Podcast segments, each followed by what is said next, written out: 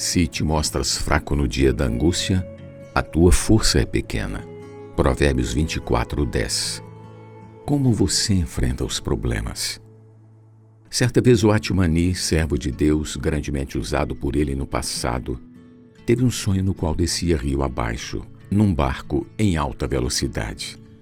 De repente se deparou com uma rocha que aflorava do leito da corredeira.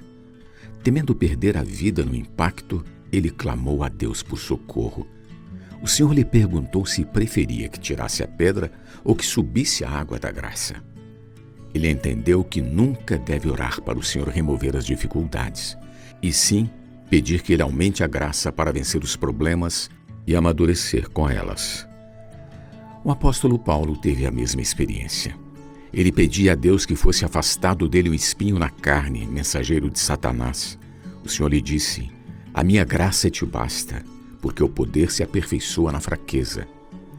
Paulo passou a sentir prazer nas fraquezas, nas injúrias, nas necessidades, nas perseguições, nas angústias, por amor de Cristo. Porque quando sou fraco, então é que sou forte, disse Paulo, 2 Coríntios 12, 7 ao 10. Com essa visão, o homem para de se queixar das circunstâncias, das dificuldades, pois elas são usadas por Deus para sua transformação e maturidade. Os problemas podem ser bênçãos de Deus disfarçadas.